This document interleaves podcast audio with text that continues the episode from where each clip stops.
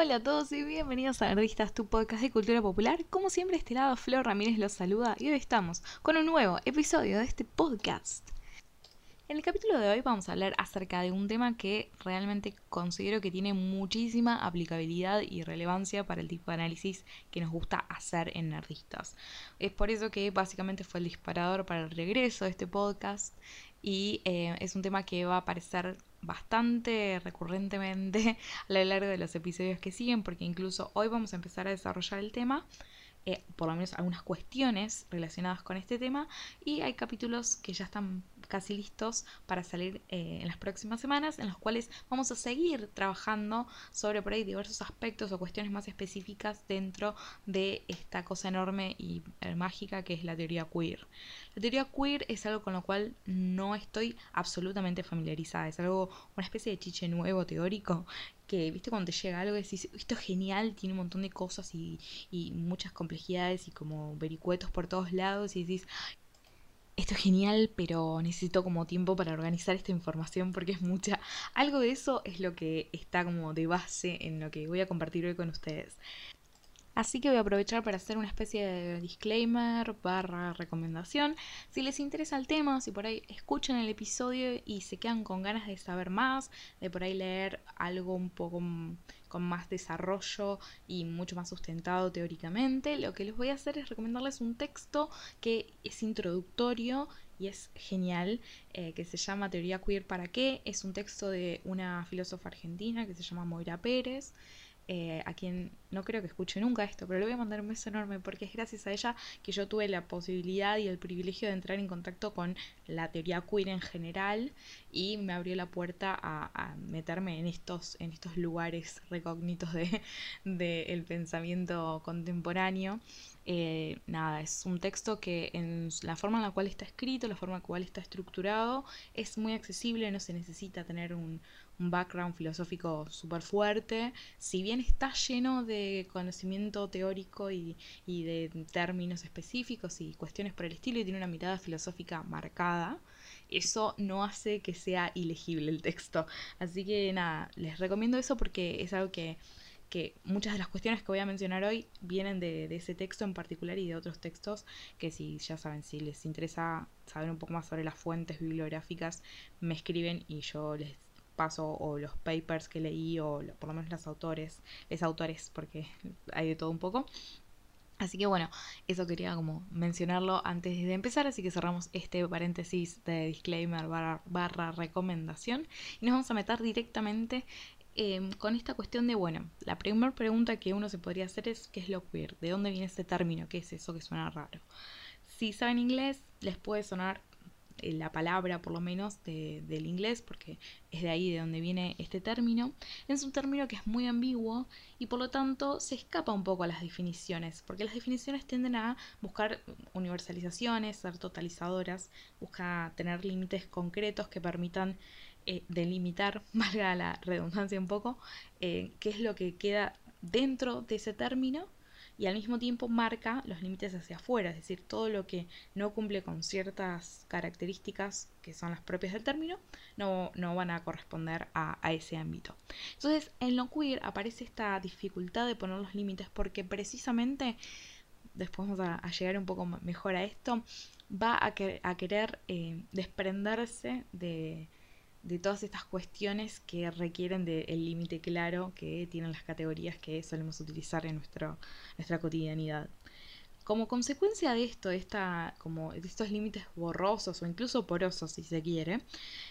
se va a utilizar de diversas formas y por lo tanto va a tener diferentes connotaciones, entonces es necesario tener en cuenta un poco quién es el autor que estamos leyendo, por ejemplo, o en qué contexto se utiliza la palabra, como para poder eh, tener ciertos indicios respecto de cuál es el uso que se está haciendo del término, porque como no hay una definición última, estamos como bastante abiertos a la contingencia y eh, a esta cosa como movible de constante de venir. Entonces, si uno quisiera hacer una especie de arqueología de cómo surge el término, em, en primer lugar era un insulto. Era una palabra que obviamente significaba que yo que era extraño, que yo que era raro, y se utilizaba regularmente para hacer referencia en particular, pero no, no siempre, no únicamente por lo menos, a los miembros de la comunidad gay.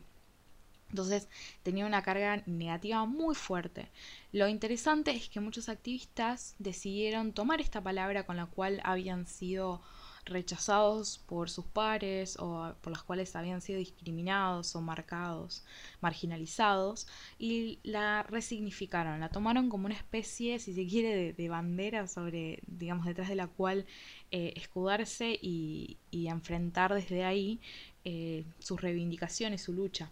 Entonces eh, es, una, es un término que para mí es fascinante precisamente porque encierra todo esto, encierra digamos, eh, esta cuestión de insulto y esta resignificación posterior para muchos miembros de la comunidad LGTBQI eh, sigue siendo algo que polémico, digamos, no es que todos están de acuerdo con los planteos de, de los teóricos queer, pero eh, hay parte de la comunidad que sí, y esos son los que suelen utilizar el término, pero sigue generando rechazo, especialmente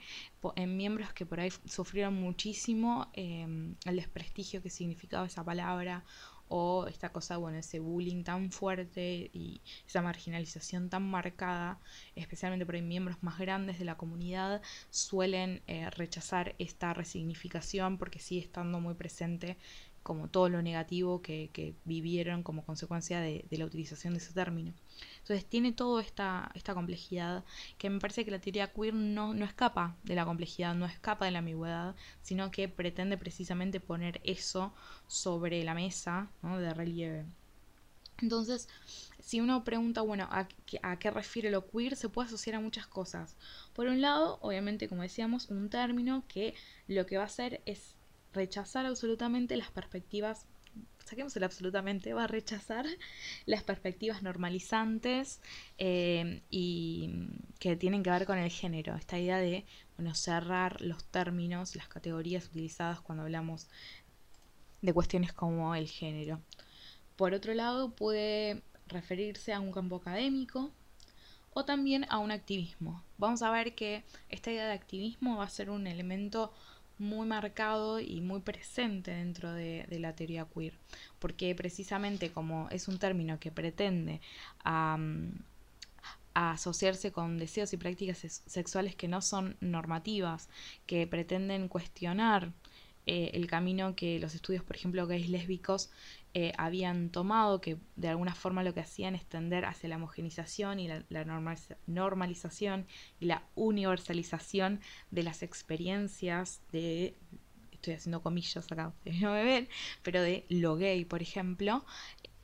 la relevancia del activismo es muy fuerte. Entonces, esto es una cuestión también que, que tiene mucho que ver con buscar la, lo que sea antinormalización y anti-identitario. ¿Por qué? Porque esto que mencionaba recién respecto de esta tendencia universalista o de homogenización de las experiencias que estaba presente en los estudios gays eh, lésbicos, que antes habían sido los estudios de lo gay o lo homosexual y esas cuestiones a nivel académico, lo que solía suceder y en muchos sentidos sigue sucediendo, y no solamente con lo gay, sino también con lo heterosexual y cuestiones por el estilo, tienen que ver con esta idea de que todas las experiencias de, las personas gay van a ser similares en, en un montón de aspectos, lo mismo que la experiencia de la heterosexualidad es igual para todos. Entonces, esto es problemático, es algo contra el cual lo queer va a presentar alternativas de decir, no, no es así, digamos. Hay muchas formas de ser gay, hay muchas formas de ser lesbiana, hay muchas formas de ser bisexual,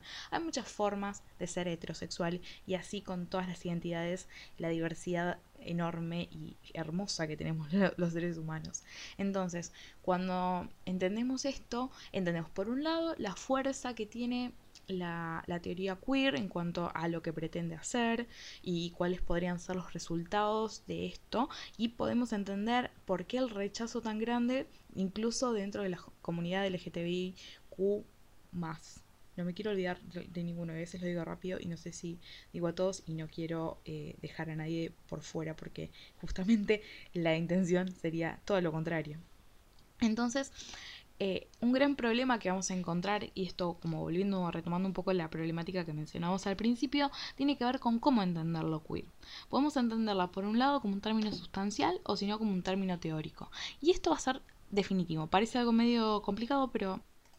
pero no tanto. Entonces, decíamos que podemos entenderlo como un término sustancial. Entonces, si nosotros lo entendiéramos de esa forma, lo queer estaría eh, vinculado con comunidades históricas que fueron marcadas como desviadas en relación a lo que el sexo género respecta.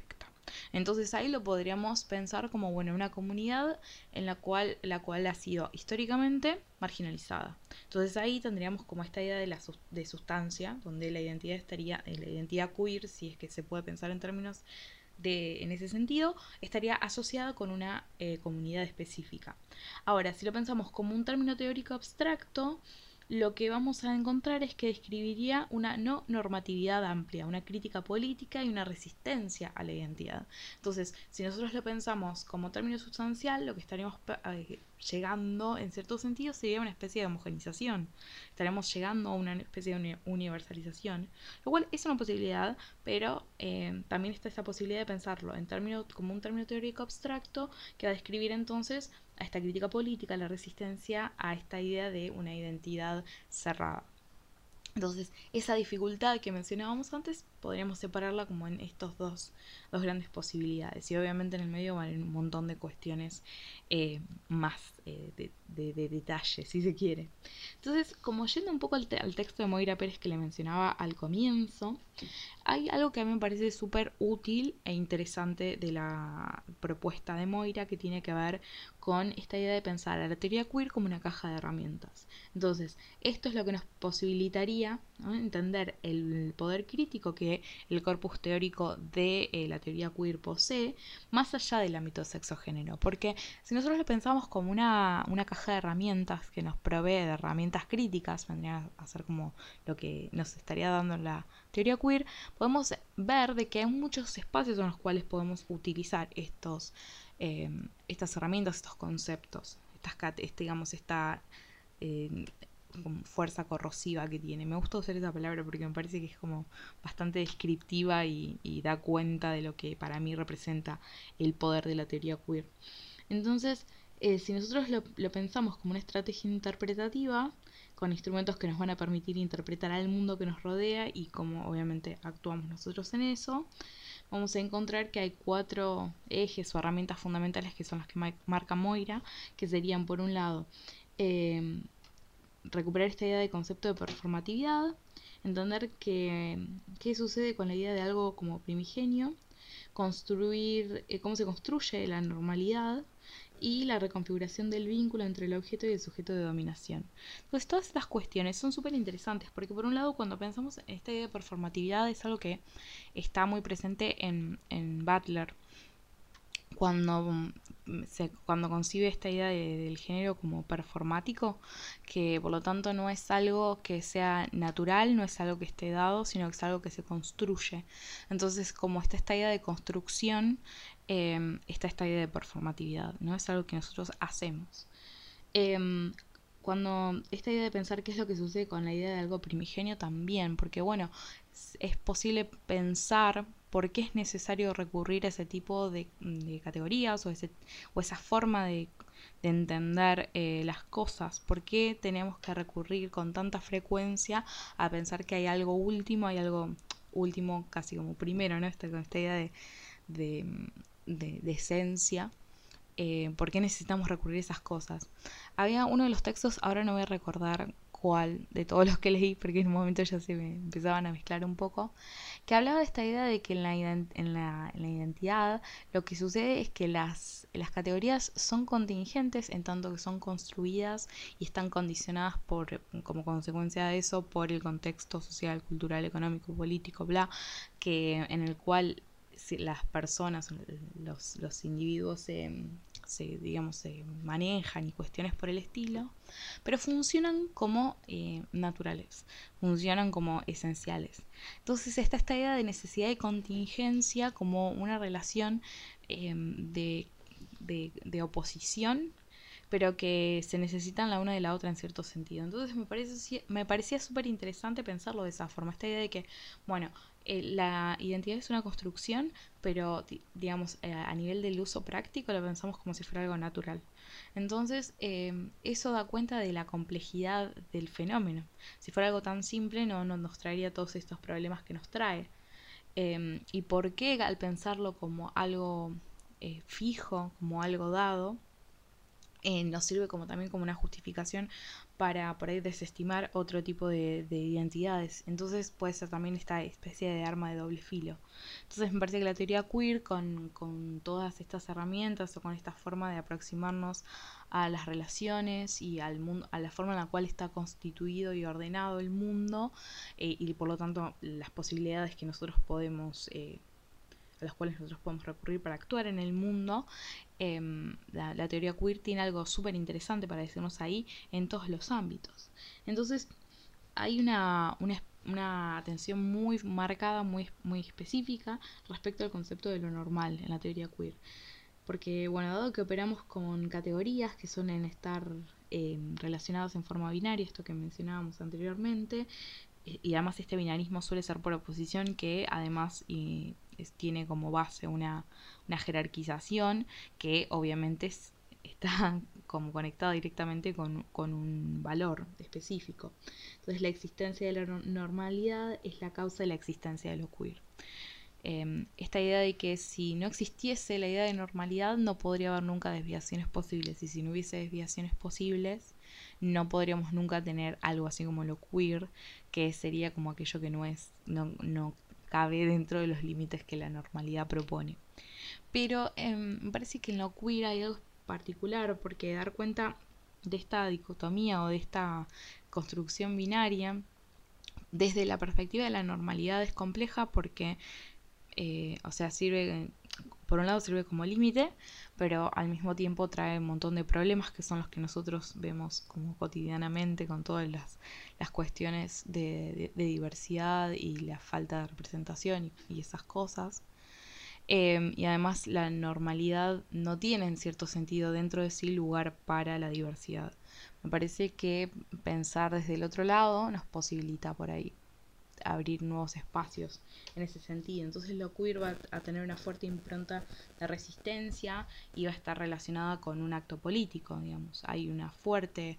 eh, línea política que, es extremadamente crítica y que dice mucho del contexto en el cual los, digamos,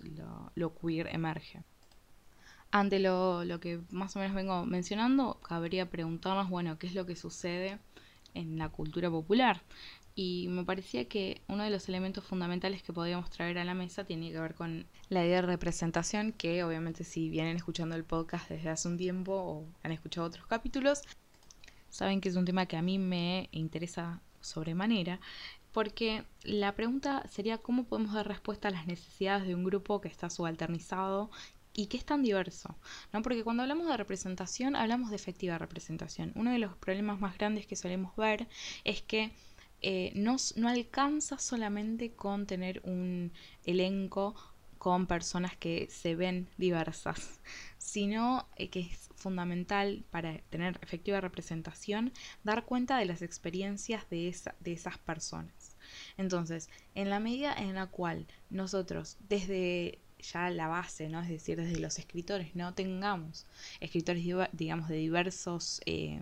puntos, ¿no? es decir, de diversos géneros que hayan atravesado diversas experiencias a lo largo de su vida, de que hayan, no sé, vengan de distintos tipos de familia y cuestiones por el estilo,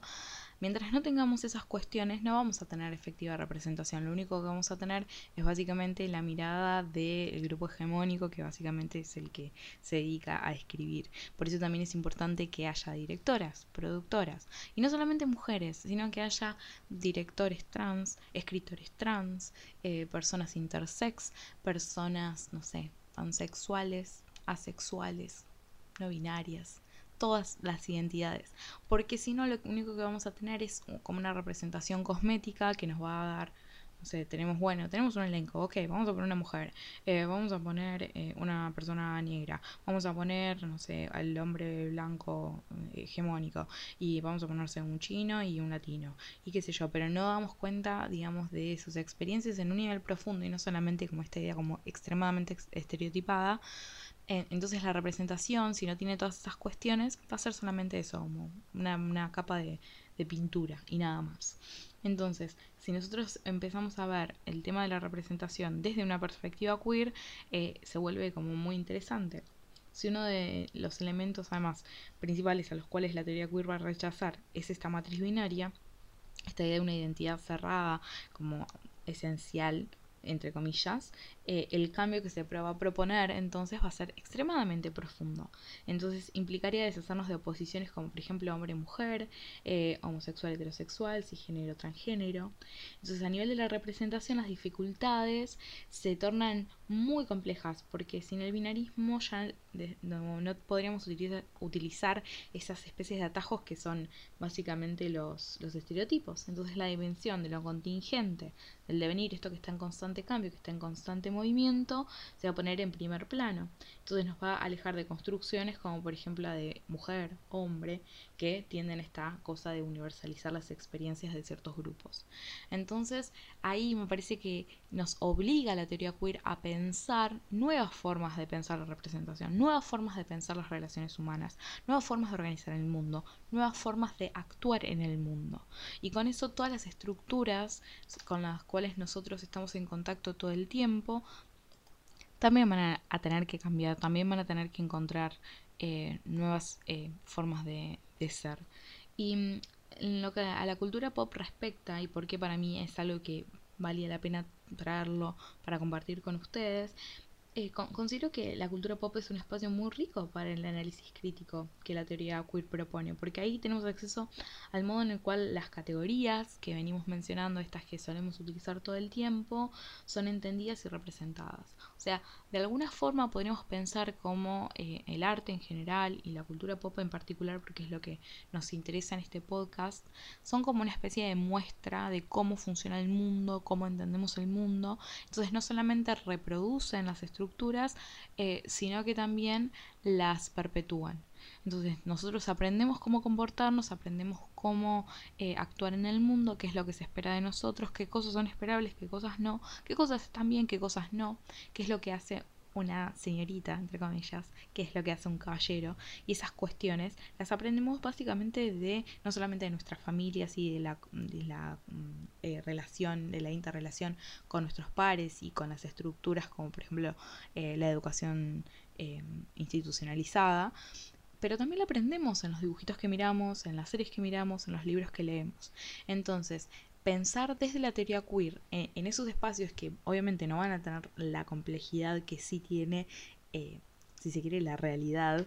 Em, por lo menos me parece que es un lugar rico en el cual podemos eh, pensar incluso como un espacio de ensayo, ¿no? en el cual podemos ver cuáles serían los alcances de la crítica que propone la teoría queer, qué, formas alternativas eh, podemos encontrar dentro de, esas estructuras para poder de alguna forma eh, dar espacio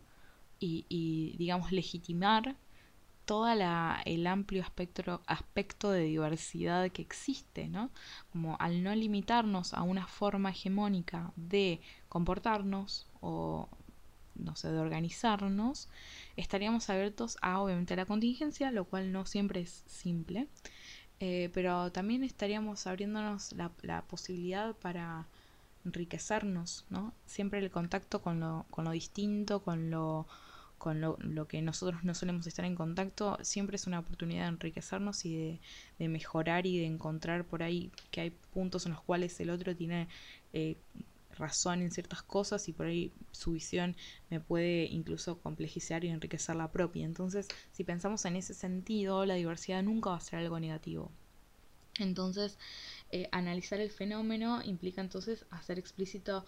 nuestro, digamos, como rechazo a la jerarquización. Em, es importante prestar atención a todas las capas e instancias que están involucradas en la producción de una serie. Es lo que decía recién, esta idea de, bueno, es necesario que la diversidad esté no solamente a nivel visual en la pantalla, sino en todas las, las instancias previas. Cuantas más miradas tengamos, se vuelve más complejo, pero se vuelve más rico. Entonces, si las producciones culturales son el resultado de su tiempo y están fuertemente sumergidas en la ideología que impera, ir hacia ellas con un ojo crítico, especialmente del calibre que la teoría queer nos posibilita, es algo que, tiene muchísimas, eh, como muchísimas utilidades. Y siguiendo un poco la línea de, razonamiento que, estoy tratando de compartir con ustedes, hay un fenómeno muy interesante que se llama esta idea del queer reading, esta idea de hacer lecturas queer de, por ejemplo, series, películas, libros y demás, que no necesariamente em, son contemporáneos, sino pueden ser más viejas y demás. Eh, es genial porque de alguna forma propone hacer visible algo que es invisible, evidente, lo subyacente, acá me puse como poética en mis notas, explícito lo, sugerido. Es esta idea de que el, subtexto queer está presente, porque es parte de la sociedad, aunque sea en forma negativa, está presente. Entonces, por esto, por eso digo, si las, las producciones culturales están sumergidas en el contexto, son parte del contexto, de alguna forma todas esas complejidades y, y esos eh, como esa diversidad que, está, que existe de hecho en la realidad, se puede filtrar, de hecho se filtra en las producciones culturales. Entonces el queer reading lo que va a hacer es tomar esas producciones culturales que a simple vista parecerían solamente reflejar y reproducir los, lo estándar, encontrar en ellas cierta profundidad y en esa profundidad encontrar como líneas que... Em, como subyacen y que dan cuenta de, de esta, de, lo queer, si se quiere. Entonces propone estas lecturas alternativas, que además lo interesante es que tienden a estar sustentadas por los textos. Cuando hablo de textos hablo de series también, no solamente texto escrito. Eh, entonces, lo interesante es que ante el mismo material, la lectura queer nos propone una nueva lectura que eh, puede incluso permitir explicar cuestiones que si no se introducen esas variables en las lecturas que solemos hacer, dejan, no tienen sentido o no terminan de cerrar o parece una inconsistencia. A veces este tipo de lecturas también dicen, mm, permiten como resolver ciertas cuestiones, lo cual es eh, muestra ahí que es, es, útil no solamente como cuestión de crítica social, sino como, como herramienta de análisis. Entonces, Em, propone de alguna forma acabar con, con, lo universal o con esta idea de que bueno hay una sola lectura posible, que esto medio ya habíamos mencionado cuando hablábamos acerca de, la muerte del autor y demás. Entonces encontramos que la teoría queer nos habilita espacios de interpretación muy em, interesantes. Si uno quisiera tomar ejemplos de, em, teoría queer y su aplicabilidad, hoy por ahí no voy a hablar tanto de, de, cultura pop específicamente, pero los capítulos que vienen sí vamos a tratar algunas de estas cuestiones y vamos a ir a ejemplos concretos, pero quería hacer un, por ahí un capítulo un poco más teórico. Traté de que fuera lo más o menos posible, espero que, no haya sido aburrido para ustedes. Pero ejemplos de esta forma, de este modus operandi, podríamos decir, son aparición de fenómenos como por ejemplo el queerbaiting, la crítica eh, queer o esta idea de lectura queer que mencioné brevemente recién, o cuestiones como por ejemplo dentro de, del fandom y, el mundo del fanfiction, cosa que amo, eh, esta idea del, slash fiction en la cual, bueno, tenemos personajes del mismo sexo que van a, tener relaciones y ese tipo de cosas. O bueno, el queerbaiting, que es lo que vamos a hablar más adelante. Todos estos temas los vamos a, tratar con profundidad. Pero bueno, más o menos quería hacer como una, una especie de introducción para tener una base teórica y no tener que todo el tiempo como ir eh, llenando estos espacios y poder abocarme más a, cuestiones de cultura pop y más específicas en los capítulos que vienen. Em, si no me equivoco, si no me fallan los números, em, en el próximo vamos a hablar de queerbaiting, y, luego, eh, en el que va a venir después, vamos a hablar del el fenómeno del slash fiction y eh, como esta idea de la comunidad y el fandom en general. Así que, bueno, eh, nada, les vuelvo a recordar, si les interesó el tema, lean, hay cosas muy interesantes y realmente les recomiendo de nuevo el texto de, Moira, Teoría Queer para qué, ahí van a encontrar muchas de las cuestiones que yo mencioné, algunas las saqué de otros textos eh, y algunas son un poco de, entre comillas, cierta reflexión